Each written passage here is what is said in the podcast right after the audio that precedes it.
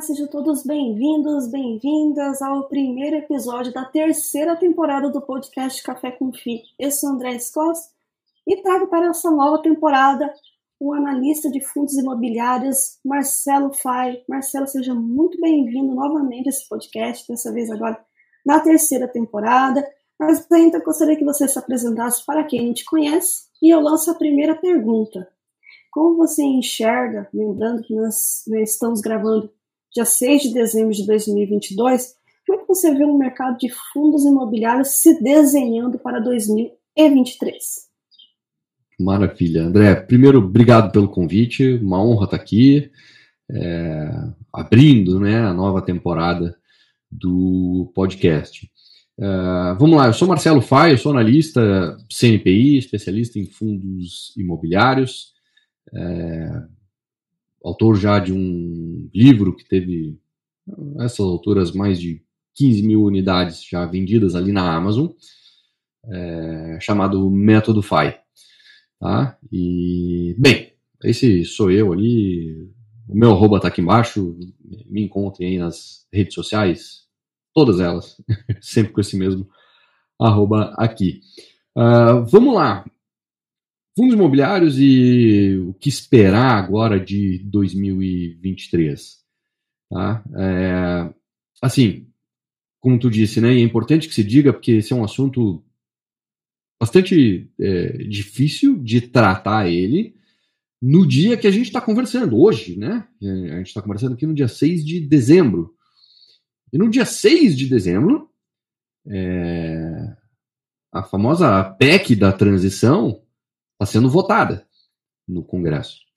A gente ainda não sabe se ela vai vir mais desidratada, um pouquinho mais comportada, ou se ela vem para arrombar com tudo mesmo.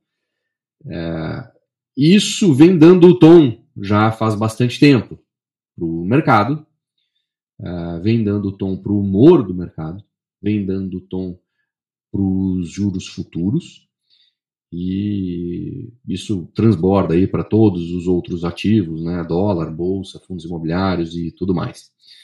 É...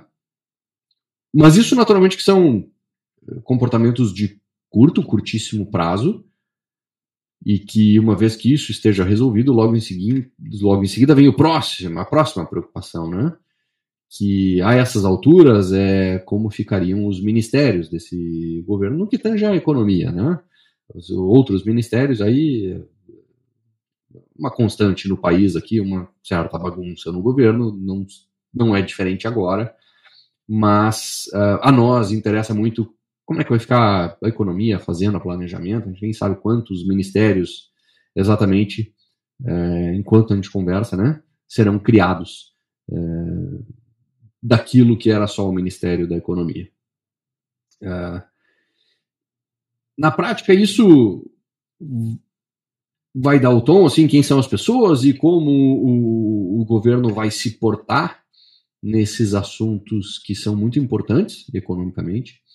Uh, talvez o principal deles seja a questão fiscal. Né? E quando a gente fala em questão fiscal, assim, basicamente é as finanças pessoais do governo, né? Como são finanças não pessoais, são do governo, a gente chama de fiscal. Basicamente é o quanto ele arrecada e quanto ele está afim de gastar. E como vai gastar. É... Se o governo é uma pessoa que sabe organizar as suas finanças, ou mesmo que desorganizado, gastando mal, mas que não gaste mais do que ganha, tudo bem. Agora, se ele for continuar sendo um governo que gasta mais do que arrecada e gasta mal, então a gente tem um, um, um devedor aí bagunçado. Se esse devedor for bagunçado, as taxas de juros vão continuar elevadas, talvez subam ainda mais e isso tem um impacto direto nos fundos imobiliários e o impacto é ruim, o impacto é negativo. É, provavelmente é isso que vai dar o tom tá? de curto e médio prazo para os fundos imobiliários. Então, é olhar para isso, ver como um governo que está recém começando vai se comportar, que sinais ele dá, ele vai dar, o que que é, aparentemente assim, o que que ele deve fazer daqui para frente. E com isso vai clarear um pouco o, o, o ambiente assim do, do, do, do horizonte para os fundos imobiliários. Não só para fundos imobiliários, mas é, é, aqui a gente está falando disso, né? Mas isso vale para ações, isso vale para dólares, isso vale para todos os ativos. É, então, assim, independente do que aconteça, é, a, a questão é se o governo é, adotar medidas e uma postura que economicamente seja eficiente, que faça sentido, que seja responsável fiscalmente, isso vai ser muito bom. E aí os fundos imobiliários tendem a se dar muito bem, assim como ações e outros ativos. Caso contrário, bem, aí é o contrário, aí os fundos imobiliários tendem a não ir tão bem, ações idem, outros ativos idem. Ah, basicamente, Brasil sendo Brasil, como sempre foi desde o início. Né? A gente tem lampejos aí de uma, uh, de uma de um melhor comportamento econômico, e daqui a pouco cai de novo em populismos e em políticas econômicas que claramente não funcionam. E acho que é importante deixar claro aqui, né, André, quando eu falo em política aqui, eu não estou falando de partido, tá? Não estou defendendo partido A, B, C, ou não, não é isso. Não é uma questão partidária. A questão é que para nós, aqui, investidores de fundos imobiliários, o que, que interessa? Bom, que a economia ande bem, porque se andar bem, os fundos imobiliários irão bem. É, a política ela tem um seu impacto sobre a economia, ela tem a sua influência sobre a economia, e dependendo do que, que a política fizer, esse impacto pode ser positivo ou pode ser negativo. Então, política importa sim. O partido, aí é uma outra conversa, que a gente não vai entrar aqui mas que direcionamento econômico o governo vai dar para o país, ah, isso importa bastante. Isso a gente precisa conversar a respeito, porque isso vai ter impacto nos fundos imobiliários. Mas receitinha de bolo, assim, e responsabilidade fiscal é ruim para tudo e todos.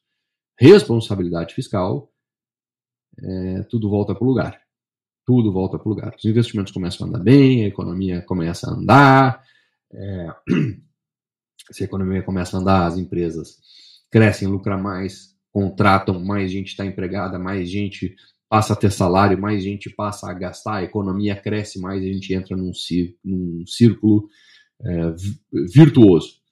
Né? É, então, assim, economicamente é isso que funciona caminhos diferentes desses, não, nenhum deles terminou bem, né?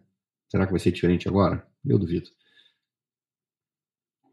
Exatamente, né? Um ponto muito interessante é sempre pontuar que a taxa de juros versus os fundos imobiliários, eles são inversamente proporcionais, né? Então, se a economia e as medidas econômicas que partem né, através da política é, é realmente funcionar e isso beneficia o mercado. E é o mercado como um todo. É, às vezes as pessoas elas distanciam mercado financeiro da economia como um todo, mas é todo um, um, um é todo um conjunto. E se essa conjuntura estiver bem, as coisas começam a caminhar bem. Caso contrário, como você bem pontuou, aí desandam, né? Ou seja, elas regridem. E isso não é bom para ninguém, né, Marcelo? Exatamente. E agora vamos conversar um pouco a respeito, né, mais especificamente no mercado de fundos imobiliários que nós vimos, e é algo que alguns pontuam como uma evolução do mercado, mas essa questão de takeover, fundos incorporando outros fundos, gestão passiva versus gestão ativa, como é que você enxerga aí esses movimentos para 2023? Uh, Bom, vamos lá. Eu acho assim, os fundos de gestão passiva, eles tendem a ficar cada vez menos relevantes. no, no, no mercado. Tá?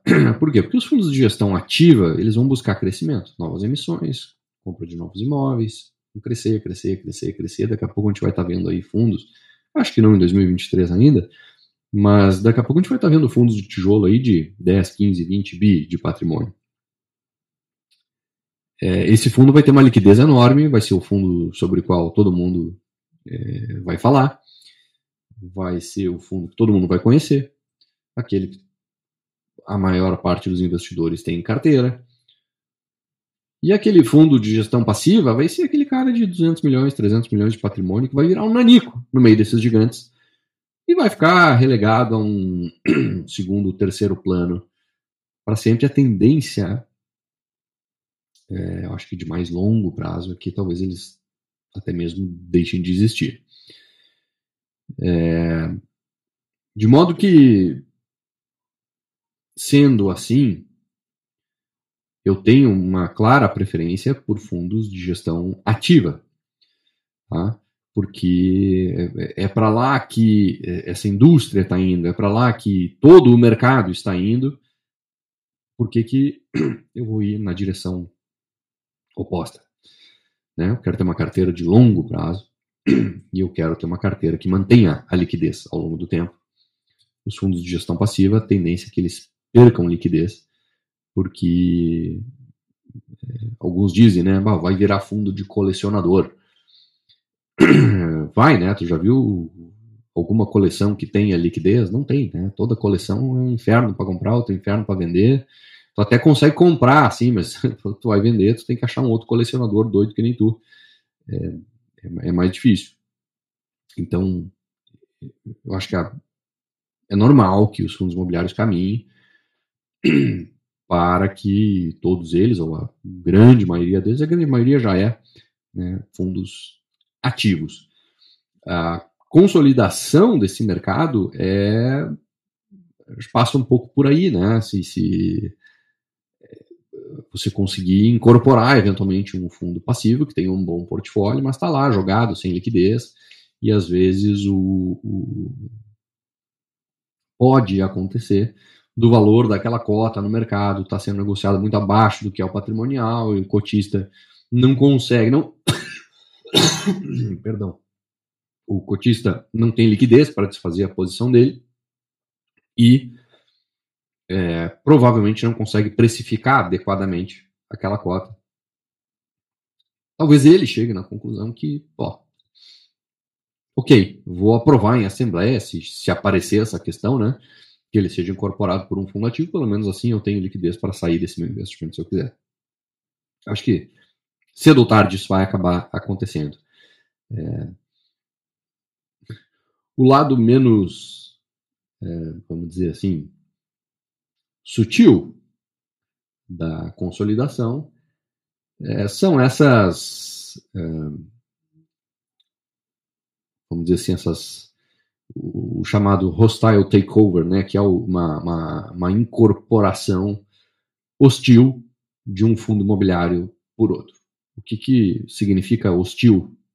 Significa que não parte da vontade do próprio fundo ser incorporado por alguém. Alguém vem e diz: Eu vou te incorporar. É, mais ou menos o coronel, aquele vivido pelo ator, acho que era José Wilker, né? Que chegava lá no, no, no, no, no alto do seu machismo, dizendo: oh, Prepare-se que hoje eu vou lhe usar. Quer dizer, o, o, o hostile takeover é assim: você não tem vontade, eu quero te incorporar e de alguma forma consegue incorporar mesmo contra a vontade da própria gestora e de alguns cotistas, claro que a maioria acaba tendo que aprovar, mas é, aquilo não é consensual.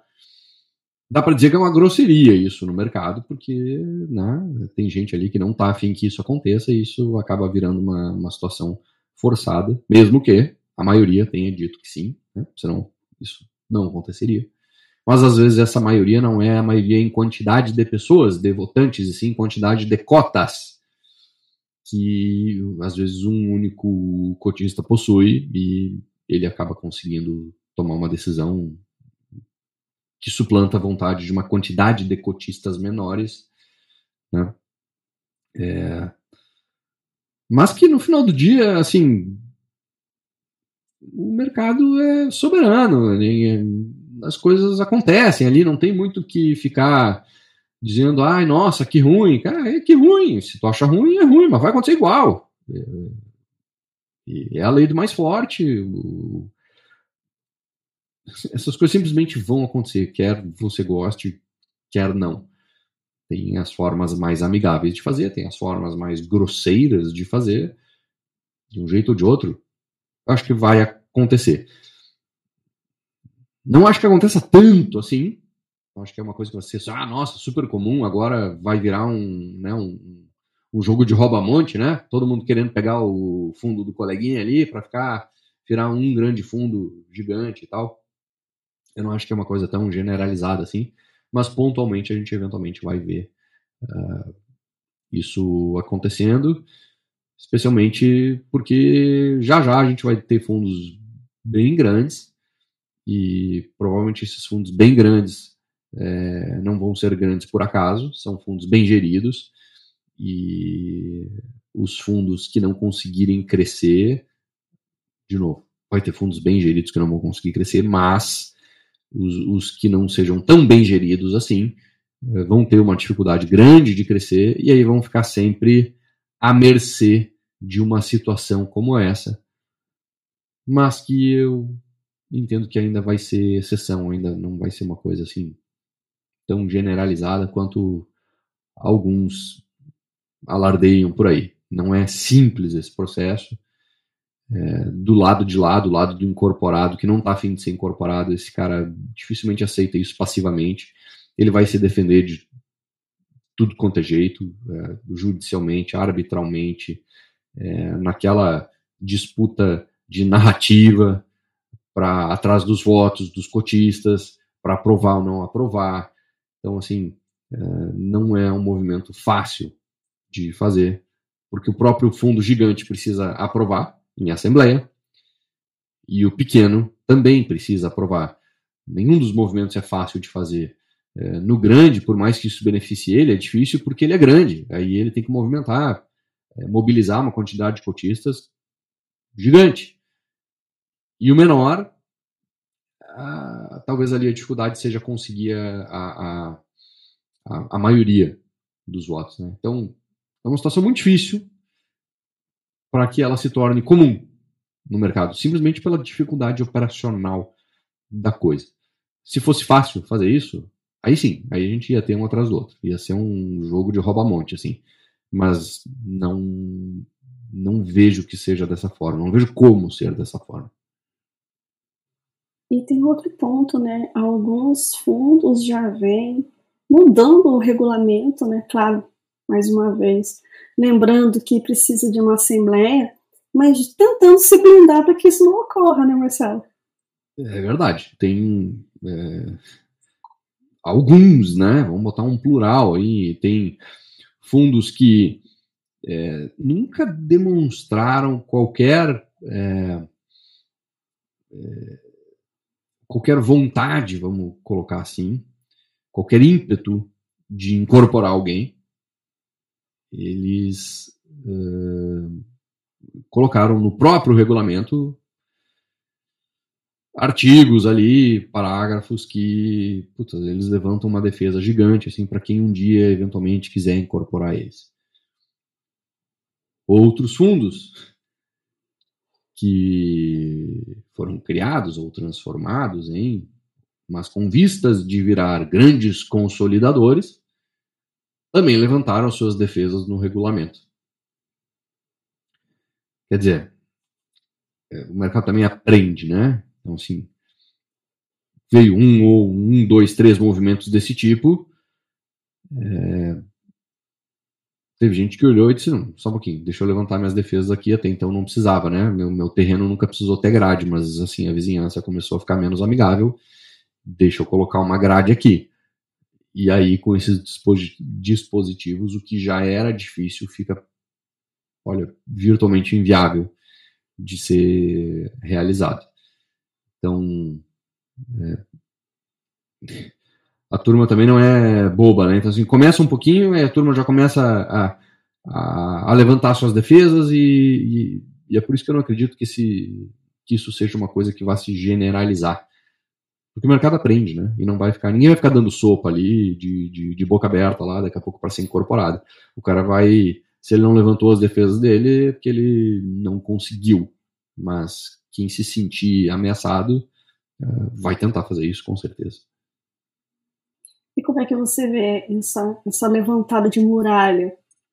Positiva, negativa? Eu acho, eu acho uma droga, isso eu acho bem negativo. Assim, acho que... Porque assim, eu não sou gestor do fundo. Uhum. Eu sou cotista do fundo.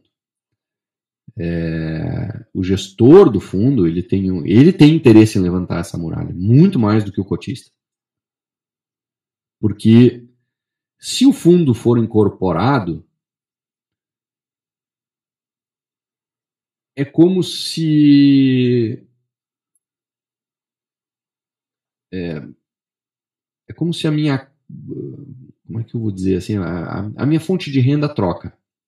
Uhum. Porque ah, o fundo A foi incorporado pelo B, eu sou cotista do A, bom, B incorporou, bem, eu vou ter X cotas lá do fundo B. Eu continuo recebendo minha renda, eu cotista. Ah, mas eu queria ter o fundo A. Pois é, tá, é ruim, né? Mas tu continua recebendo tua renda. O gestor do fundo A? Esse aí perdeu o emprego. O interesse dele é outro. É o outro, ele vai defender com unhas e dentes. Ele não quer de jeito nenhum que aquele fundo seja incorporado. Então ele vai defender isso com unhas e dentes. Eu, cotista, se eu estiver gostando do trabalho desse gestor, ele tem no meu voto a defesa dele. Agora, se o gestor não estiver fazendo um bom trabalho, ele tem no meu voto a demissão dele. Quando ele coloca no regulamento uma trava para essas incorporações, ele também está colocando uma trava para que eu demita ele, para que eu não consiga demitir ele. Isso é ruim. Para o cotista, isso é bem ruim. É o cara quer estabilidade no emprego. Tá louco? Como assim tu quer estabilidade no emprego? Não tem como. Não, não, não faz sentido. Mas o que, que acontece? Os caras vão lá, propõem, e os cotistas aprovam. Bom, aí, né? Tem mais é que tomar injeção na testa mesmo, porque aprovou, então tchau, né? Agora, assim, um, um caso prático, assim, o, o JSRE, né? Que colocou cláusulas ali na, na, no regulamento que dificultam muito o movimento de incorporação e um movimento de troca de gestão. Porque às vezes a incorporação ela não acontece agora, mas aí tu troca a gestão, depois que tu tem a gestão, tu vai lá e, e faz a incorporação. Então, uma das formas de defender é justamente prevenir a troca da, da, da gestão. Para o cotista, não é legal isso. O cotista não é nem um pouco legal. Mas, se você disser assim, ah, então tem que vender o JSRE. Não, não tem que vender o JSRE. Mas, assim, é, na verdade, o cotista continua fazendo a mesma coisa que ele, é, que ele deveria estar tá fazendo, é ficar de olho no fundo, nos imóveis, no, no, que acontece lá dentro, na gestão. E se a gestão não for boa, vende a cota e cai fora. É, esse acaba sendo o único caminho que o cotista tem hoje. Antes ele até poderia destituir o gestor, se fosse o caso. Pô, uma trabalheira, sempre voto que eu digo para a turma, mas, cara, quer dizer que tá achando ruim, vende pronto mas a, a chance de o gestor permanecer fazendo um bom trabalho, se esforçando ao máximo para entregar o melhor resultado possível, quando ele não tem estabilidade, entre aspas, no cargo, ela é muito maior. Quando ele tem estabilidade, a chance desse cara se jogar nas cordas e e só ir no embalo do próprio portfólio, ela é muito maior. Isso é ruim para o cotista. Então, assim, por mais que para ele seja fácil sair, caso absolutamente qualquer coisa dê errado, é, eu entendo que com essas travas, a chance de que algo não caminhe bem aumenta quando você tem essas travas. Mas, de qualquer forma, a saída para o cotista é fácil, né? Abre um broker, vende a cota, tchau. Vira o problema de outra pessoa, não é mais o teu e vambora, né? Ema, ema, ema, cada um com seus problemas. É, exatamente. Mas é aquela questão, né? Mostra que a gestão não é pró-cotista, ela é pró-emprego, como você bem colocou, né? É pró-própria é. estabilidade, né? É, essa, essa medida, com certeza. É, talvez o, o fundo continue trabalhando, o gestor continue trabalhando com o mesmo afinco que ele sempre trabalhou. E, e tudo bem, não, não, deu, não aconteceu nada de errado. Mas eu entendo que os, os, uh, os incentivos mudam quando isso acontece. E quando o incentivo muda, às vezes a dinâmica das coisas muda também. E, e, é isso que tem que ficar atento. Pois é, é um ponto sempre importante acompanhar e ver essas movimentações das gestoras. Né? O gestor, eu acho que é o primeiro ponto que você observa quando você vai investir no fundo imobiliário. É, a gestora ela é fundamental, é ela que decide. Basicamente, tu tá dando teu dinheiro para um cara decidir aonde investir. Tem que confiar nesse cara. Exatamente. Tem que passar transparência, confiabilidade, né, objetividade e trazer é, os cotistas e para o mercado de uma maneira muito transparente e de fácil entendimento, né? Quais são as movimentações. Aí, no caso, através do relatório gerencial, né, Marcelo? Exato, exato. O relatório gerencial ali é, é a comunicação do gestor contigo. E dá para pegar muita coisa por ali, né? Tem que ter por hábito ler Sim. o relatório gerencial dos fundos imobiliários mensalmente. Exatamente. E o próximo tópico que eu quero abordar é o método FI. Qual é o método FI para 2023? É, vamos lá, é, a minha resposta ela é, é sempre a mesma todo ano, né? O método é o mesmo. Assim, não é porque. Imagina, por que, que de dezembro para janeiro muda tudo e de março para abril não muda nada, de abril para maio não muda nada, de maio para junho não muda nada, porque o que, que, que de tão mágico acontece ali entre dezembro e janeiro que, nossa, agora para 2023 eu tenho que fazer isso, aquilo, aquele outro, não sei o quê. Não, né? Tu, tu, Se tu sabe o que tem que fazer em 2023, provavelmente tu já sabia o que tinha que fazer em 2022 e se, bem, se você não estava fazendo em 2022 que você já sabia que tinha que fazer, bom, tem que né, apanhar com o gato morto na cabeça, porque já sabia o que fazer. Então, assim, o, o método de investimento, ele é o mesmo. Para mim, a carteira, ela é a mesma. Eu não sou adepto de ficar montando carteiras com movimentações táticas assim, o tempo todo ficar, não, migra para lá, migra para cá, agora mais tijolo, agora mais papel, agora mais high grade, agora mais high yield, agora isso, agora aquilo, agora aquele outro. Porque assim, a gente a gente erra muito quando faz isso, a verdade é essa, tá? É...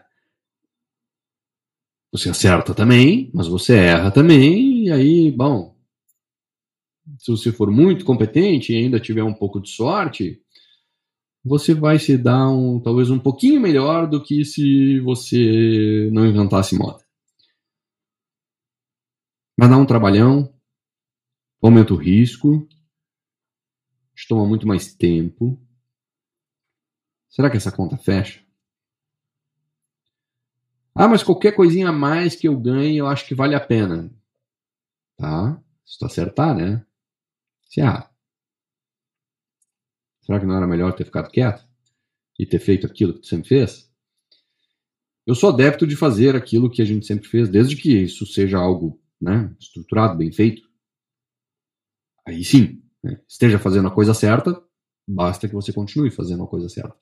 Eu gosto de ter uma carteira sempre é, diversificada, bem balanceada, tendo todos os segmentos.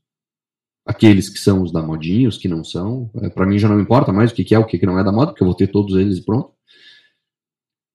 Porque assim você é capaz de, de uh, bem dizer, navegar em qualquer mercado, sem precisar ficar adivinhando qual que vai ser melhor, qual que vai ser pior. Aonde que tu pode buscar alguma vantagenzinha, assim, nesse, nesse modo de investir, né? Que é menos dinâmico. É sendo muito criterioso, muito, muito, muito criterioso com preço na hora de comprar. Tá? Na hora que você faz os seus aportes ou faz os reinvestimentos, é, ser muito rigoroso com preço. Comprar aquilo que realmente esteja abaixo do seu preço teto, que esteja barato. Assim, você pode não ter o fundo do momento, mas você tem aquele outro que ainda não é o do momento, mas você comprou muito bem. E o mercado é cíclico, daqui a pouco aquele que não era do momento vira do momento, e aquele teu preço de compra ninguém mais tem, porque tu comprou quando ninguém queria.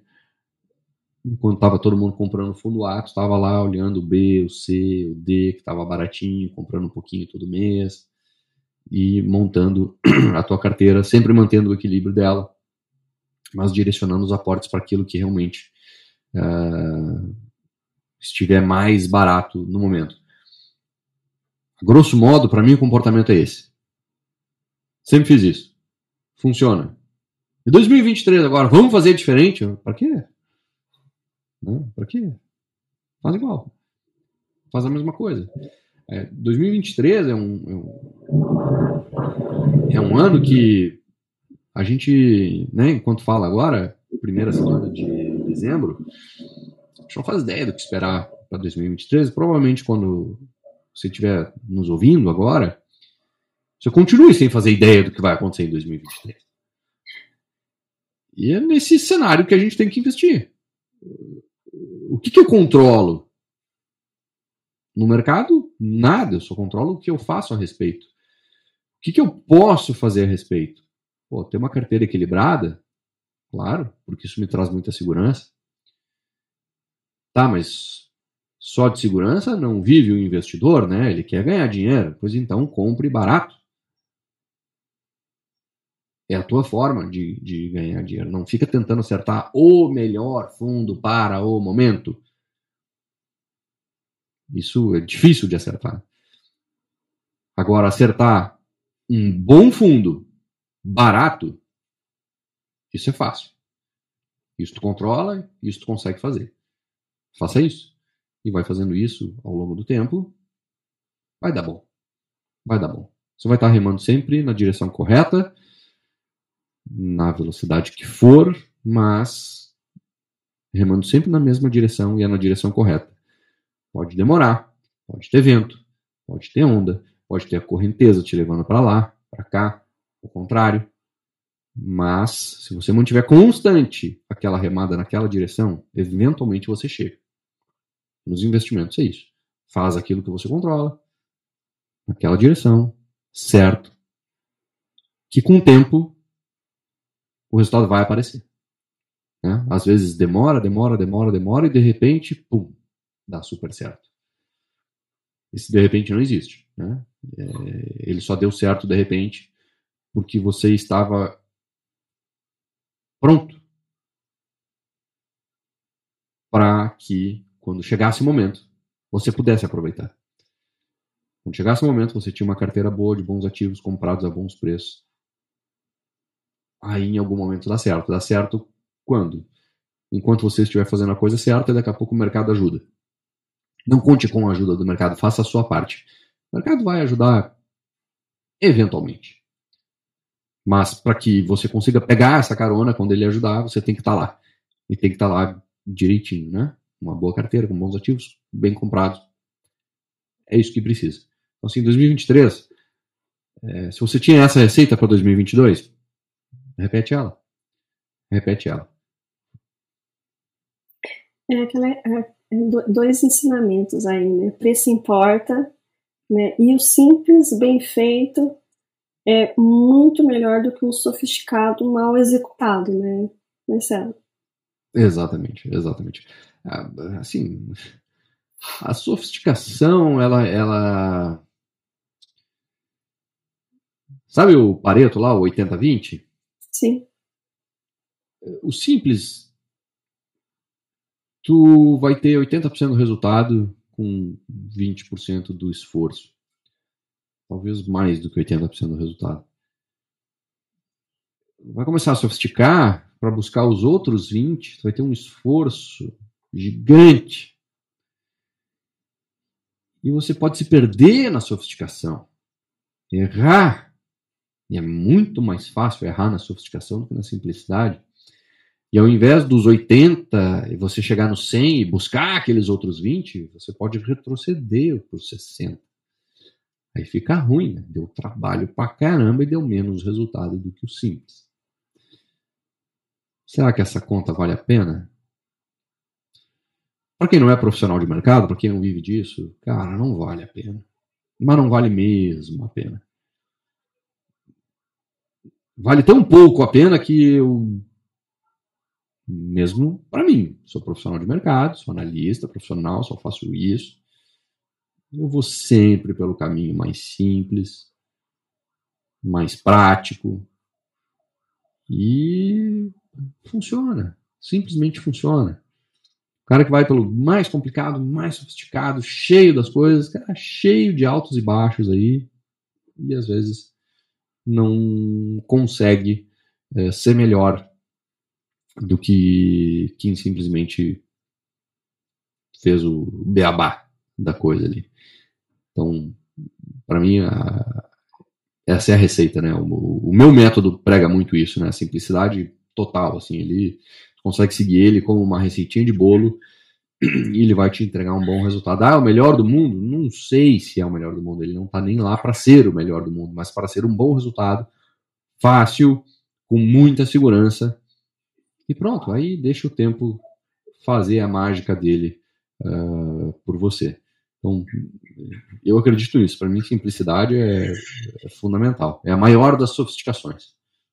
Exatamente. É algo que não tem, é, é, aquele ponto, né, Marcelo? Não tente adivinhar o time, né? É que você pode se dar mal, né? E a constância, né? Como é importante a constância nesse processo. E muitas pessoas acabam esquecendo. Né? Esse é o simples, constante, você vai ter resultado não é mais expressivo do que aqueles que tentam aí ficar acertando o time, acertando a hora, acertando o ativo, né? é aquele ativo do momento, é aquele que vai. Não. Acompanhe boas, boas gestoras, bons fundos, bons portfólios. É isso que vai fazer a diferença. E a bom preço. Exatamente, a bom preço, né? Porque a turma às vezes esquece do preço. Ah, é bom, paga qualquer preço. Bem, aí também, né? Aí vai de cada um, né, Marcelo? É, mas se vira, né? Tá? Se tu acha que não. Se tu acha que preço não importa, me dá teu telefone. O dia que tiver um negócio para vender, eu quero te ligar. Exatamente. Outro ponto é a questão das janelas para emissões. Né? 2022 não foi tão positivo como aconteceu em 2021, que vimos aí uma série de emissões, né? E 2023, com essas potencialidades que possam ocorrer, né? Como que você vislumbra? Assim, é, emissão é, é uma demanda, por assim dizer, que vai estar sempre lá. Sempre vai existir demanda por emissão. Por quê? Porque os fundos querem crescer, os gestores querem que os fundos cresçam, né? os próprios cotistas é, querem que o fundo cresça. Claro que não é, a qualquer custo, né? ou, ou de qualquer forma, mas é, o mercado precisa crescer e ele cresce via emissões. Então, assim, por que, que não acontece emissão o tempo todo? Porque precisa haver condições para que as emissões aconteçam. que condições são essas? Basicamente, quando o preço de mercado das cotas está acima do que é o valor patrimonial por cota. Quando ele está nessa situação, é, você tem a oportunidade de emitir sem que ninguém reclame de você. Se quiser emitir quando o valor de mercado das cotas estiver abaixo do valor patrimonial, o gestor que fizer isso vai ser apedrejado em praça pública. É, a turma generaliza e acha uma droga. Nem, nem sempre é. Mas o pessoal prefere passar a régua e dizer que é uma droga, dane-se. Uh, então, assim, 2022 tivemos poucas emissões. Por quê? Porque foi um ano difícil, um ano de, de, de, de que o mercado oscilou bastante. É, foi um ano onde a gente viu os juros subir bastante. Foi um ano que a gente teve é, guerra eclodindo, uma, uma confusão atrás da outra. Tá? As eleições aqui no Brasil foi uma confusão, tudo, tudo uma confusão. 2022 foi um inferno. E aí as janelas para emissão elas foram bem pontuais. Quando elas ocorreram, veio tudo que deu de emissão, né? É, é como se fosse um, sei lá, imagina um cilindro com gás ali dentro, com uma super pressão, abriu uma frestinha, vai, tudo que der para sair por ali vai sair, o máximo que deu, fechou a frestinha, deu aí, tá, estancou. Né? Não vai mais ter emissão. Isso em 2023, basta que o mercado recupere que a gente vai ver uma emissão atrás da outra. É, né? Não é nem assim, ah, é bom ou ruim, não, é o que é. Tem demanda gigante por emissões.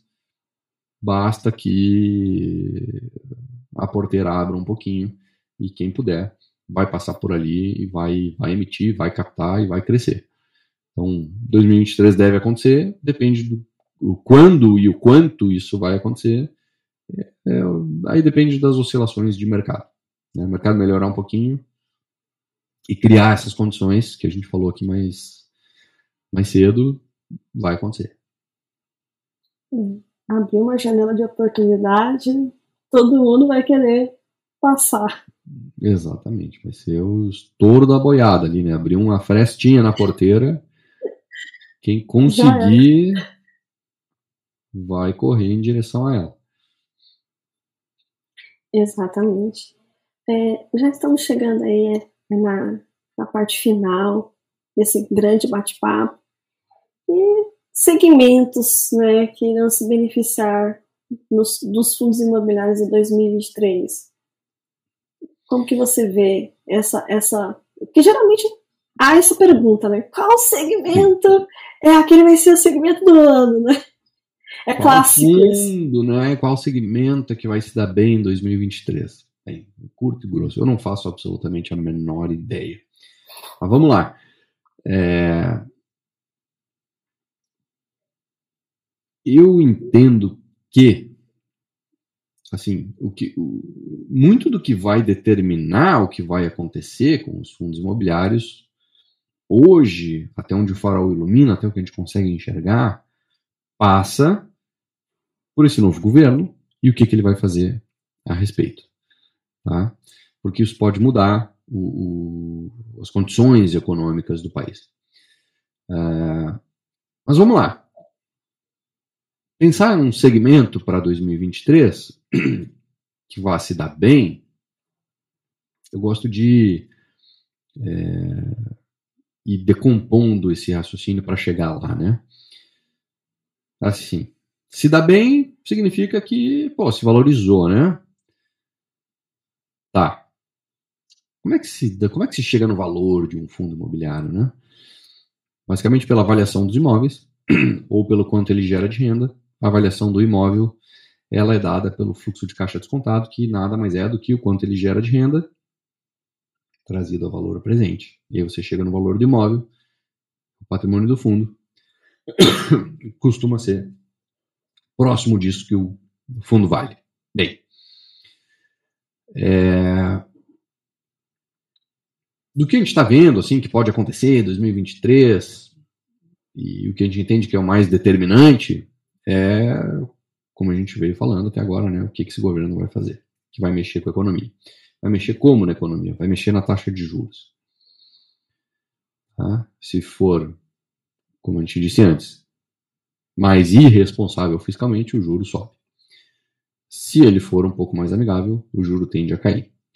Se ele tomar uh, atitudes e caminhos que economicamente façam sentido, o juro tende a cair. Se não, o juro tende a subir. Tá, beleza. Então tá. Tendo isso como variável, a gente vai olhar para os fundos imobiliários e do que, que o valor dele é composto, é, né, dos fluxos futuros de receitas que ele vai gerar. Isso é dado pelos contratos de locação dos imóveis, que entra governo, sai governo, eles seguem sendo cumpridos. O contrato está lá, o inquilino paga o seu aluguel e pronto. Então, assim, a curto, médio prazo, eu não vejo como esse governo vá é, fazer tanta coisa boa ou tanta coisa ruim a ponto de mexer na receita dos fundos imobiliários a curto, médio prazo. Não vejo. Tá? Os contratos estão lá, válidos e serão cumpridos. Então a receita deles continua é, acontecendo. Isso em todos os segmentos. Tá? Se o governo fosse super é, incentivar um determinado segmento em detrimento de outro, a gente poderia ver então que as receitas de um determinado segmento seriam maiores do que a de outro. Não vejo isso acontecendo, tá? até pela própria natureza da receita, que é uma receita de aluguel. Eu, eu não vejo que o governo possa fazer para mudar o valor desses contratos assim a curto prazo.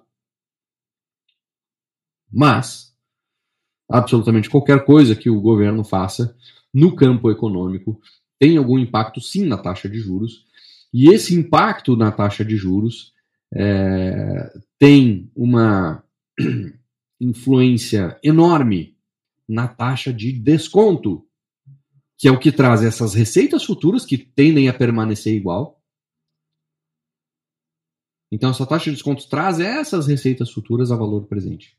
Essa taxa de desconto é composta em grande parte pela taxa básica da economia. É... Se essa taxa aumenta, o valor dos fundos imobiliários diminui.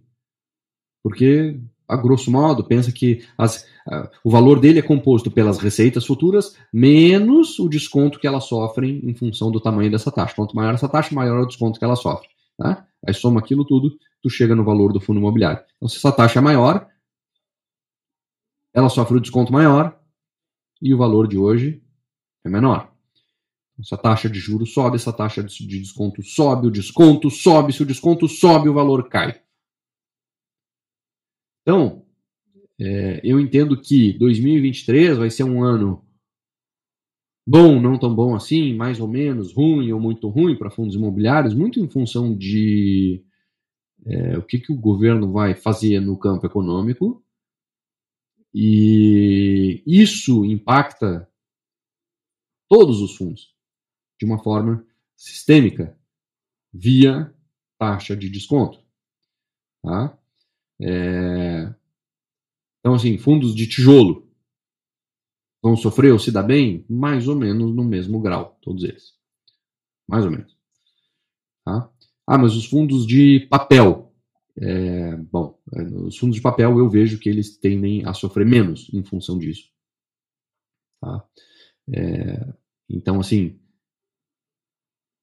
quando digo sofrer menos, não quer dizer assim, ah, então tijolo vai cair papel vai subir. Não. Sofrer menos significa que se o mercado cair em função disso, talvez eles caiam menos. Não que eles não caiam, mas que eles caiam menos. Então, eu vejo como os fundos de papel mais é, seguros nesse cenário, no sentido de que eles tendem a ter uma variação no seu patrimônio menor no seu valor de cota menor do que fundos de tijolo e FOF, por exemplo.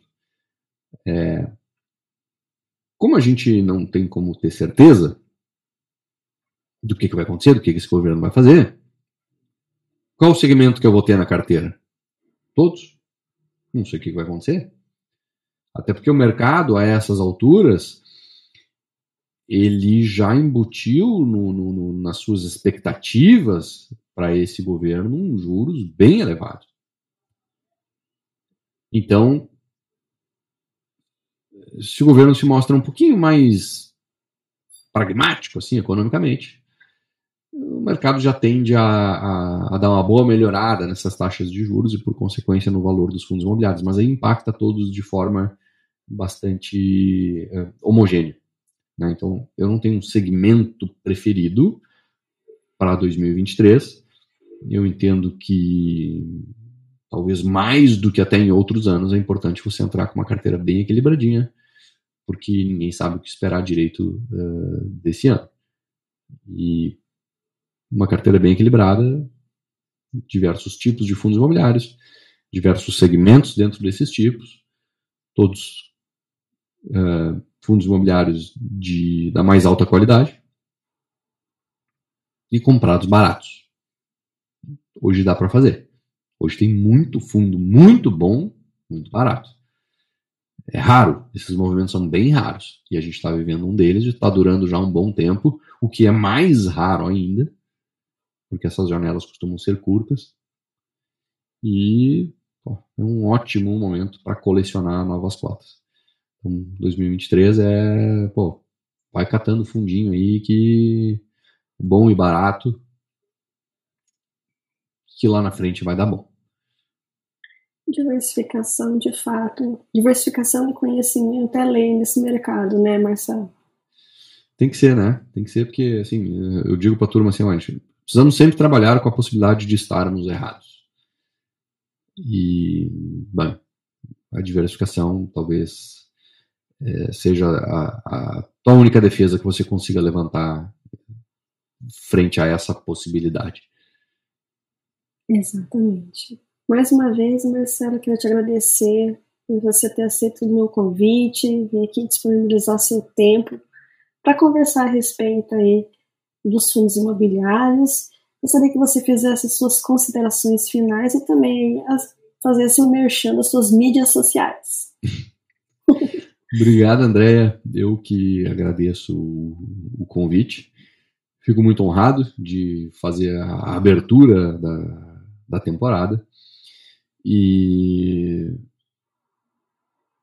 assim, sendo o primeiro programa né, do, do ano, é, reforçar que é, não, não, não fique tentando adivinhar o que vai acontecer em 2023. Faça a sua parte bem feita, é fácil de fazer.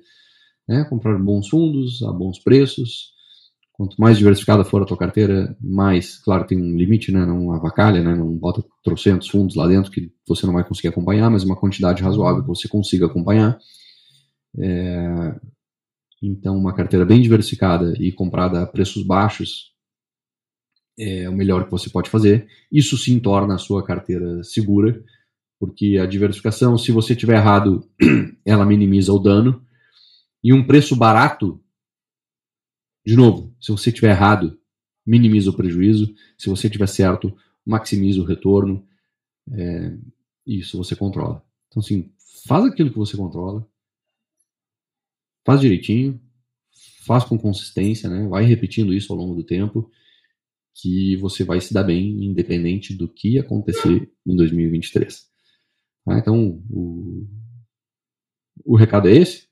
É o mesmo recado de 2022, né? Mas é um recado que não sai de moda. Então, é, leva isso para esse ano, que você vai se dar bem. Bem, redes sociais, né? YouTube, Instagram, até mesmo um tal de TikTok eu já fiz. Tudo esse mesmo arroba, arroba Marcelo Fai é, onde digitar Marcelo Fai em alguma rede vai me encontrar, Twitter, tudo. Então, vai lá no Instagram, eu, eu interajo bastante por lá. Uh, no YouTube também publico bastante conteúdo. Twitter é meio né, cracolândia dos, das redes sociais. Ali eu faço inserções bem pontuais, mas não fico passeando muito por lá, não, que a turma de lá é muito doida. E o TikTok, eu tô tentando entender o que acontece lá dentro ainda. Mas é isso, arroba Marcelo Fai, me encontra aí, seja lá onde for. Maravilha. Quem quer aprender, né, eu que falei em uma das perguntas sobre o método FAI, também tem o livro do Marcelo, muito bom.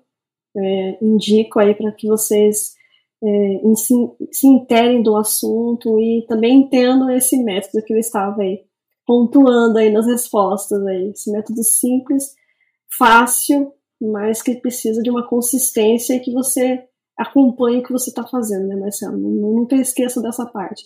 E também a, a quem quiser, né, as suas recomendações, faça o seu merchan também, Marcelo. Exato. Bom, é, eu tenho uma assinatura de recomendações de, de investimentos, onde eu aplico o, o, na prática o método FI, né? A, assinatura chama-se método FI na prática.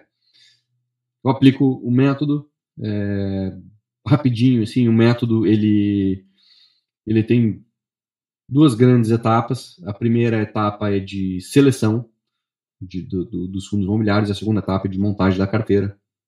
Nessa seleção, uh, eu faço primeiro uma triagem com sete critérios bem objetivos.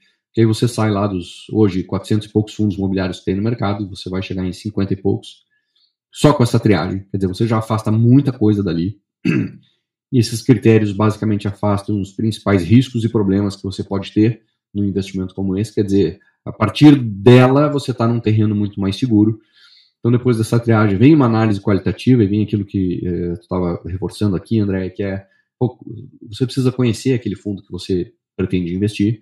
Uh, e essa análise qualitativa, elas, você só consegue fazer para alguns fundos, né? Você não consegue fazer para 400 fundos, né? Então, assim, para 50 e poucos, é bastante fundo, é. Mas, assim, 50 e poucos, você vai dividir entre fundos de papel, fundo FOFs e fundos de tijolo. É, os fundos de papel tem aqueles atrelados ao CDI, tem aqueles atrelados à inflação, tem aqueles high grade, tem aqueles high yield, tem aqueles de risco médio. Então, dentro dos fundos de papel, você já tem uma série de subsegmentos. E aí fica meia dúzia em cada grupinho desse. E aí você vai pegar um grupinho de cada vez. Dá uma olhada nos caras que estão tá lá dentro.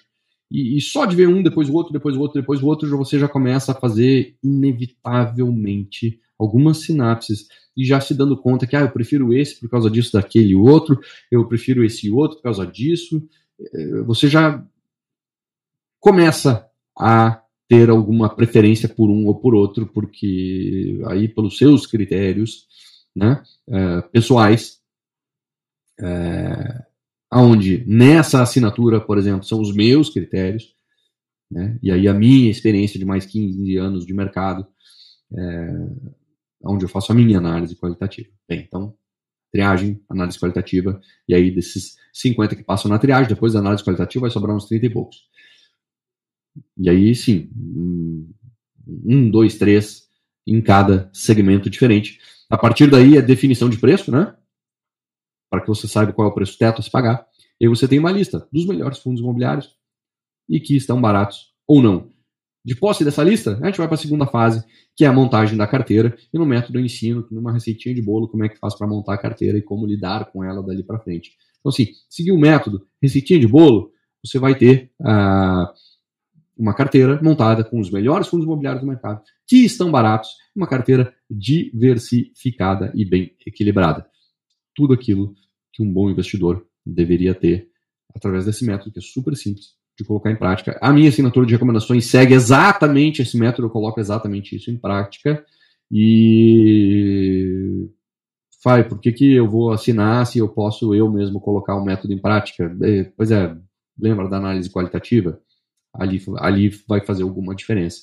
Se você quer, na análise qualitativa, a minha opinião, a minha visão, então tem que assinar o método Vai na Prática e lá eu te entrego isso tudo. É, se você quiser fazer por conta, beleza, pode comprar meu livro na Amazon, lá tem o passo a passo, eu ensino tudinho que eu sei sobre fundos imobiliários e ensino o método todinho ali como fazer, passo a passo. Ou se não, faz o curso, aprende o método e coloca em prática você mesmo. Então, assim, sirva-se à vontade aí aquilo que servir melhor para vocês. É, você vai é, encontrar. Se tiver qualquer dúvida, arroba Marcelo no Instagram, me chama no direct e pergunta, a gente troca uma ideia, eu te explico como é que as coisas funcionam, como é que é, os detalhes, enfim.